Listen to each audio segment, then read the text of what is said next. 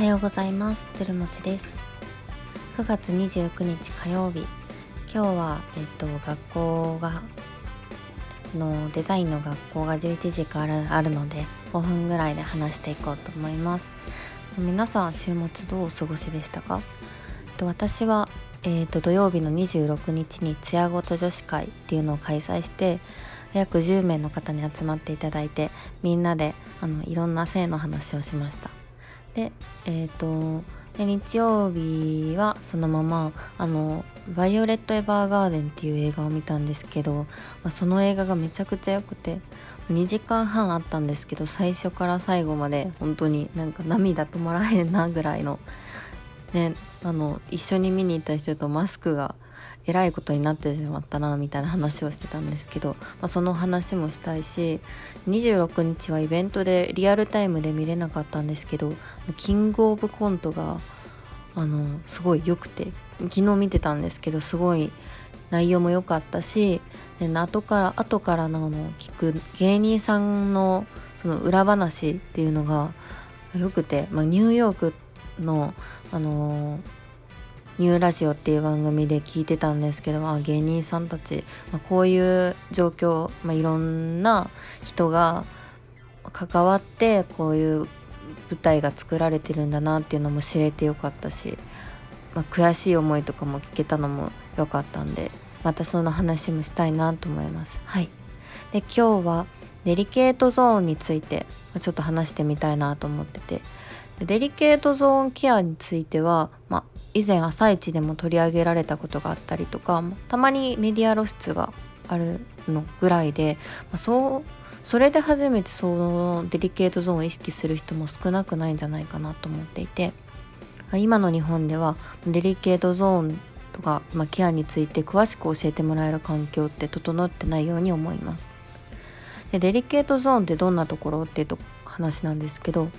まあ、教科書とか雑誌とかで見る外性器って毛がないことが多いですよね。毛があっても少ないとかあとピンク色だとか。それをモデルにして、まあ、自分の性器を見るとこうイメージとその実物の差にめっちゃ驚いてしまうというかえグロみたいな。びっくりしちゃうと人が多いかなと思います。でも、まあ、外性器ってまあ誰一人同じものっていうのはなくて海外アーティストの中には女性の女性たくさんの女性の外性器をかたどったものを展示している人もいたりとかまそういう、まあ、作品とか資料とかから、まあ、他人他の人の外性器について、まあ、知れ知ることも大切なのかなと思います。で妊娠すると、まあ、体を守らないといけなくなったり赤ちゃんが出てくる時に伸び縮みしても肌が傷つかないようにしないといけなくなったりで、ま、一時期デリケートゾーンのメラニン色素が強くなりますで色素が強くなることで、まあ、肌を丈夫にする仕組みがあるようなんですねなのであの妊娠時には、まあ、乳首が黒くなることもあるあるんですけど、まあ、これは赤ちゃんがはっきりこう生まれた時ってはっきり色がわかるものじゃないと認識できないっていうことが関係しているようで、まあ、そうやって女性の体はま時期によって変化するようです。で内性器についてなんですけど内性器はこう断面図内性器断面図横からの断面図っていうのを検索すると出てくるんですけど子宮が前傾しているのが分かります。でこういうのをま、見ていると、ま、各部位の位置関係がわかるのですごい面白くてめっちゃお腹鳴った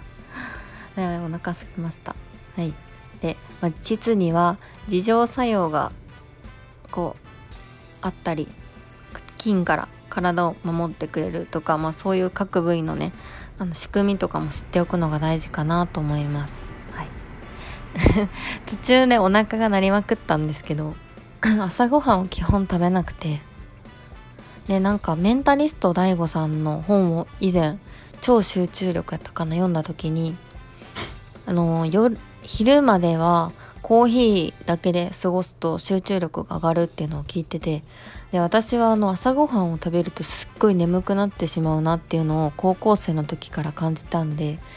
大学の途中ぐらいからあんまり朝ごはんを食べずに授業に出たりしてました。でその方がねお腹は超なるんですけどあの集中力は高まってたんで個人的には気に入ってます。はい。でお昼のご飯を楽しみに今日も生きるって感じです。はい。お弁当を作ったので昼は授業を受けてご飯食べてでまた昼の授業を頑張るって感じです。はい。では今日もえーと、ご視聴ご視聴聞いていただきありがとうございました。はい。皆さん今日も一日今日も良い一日を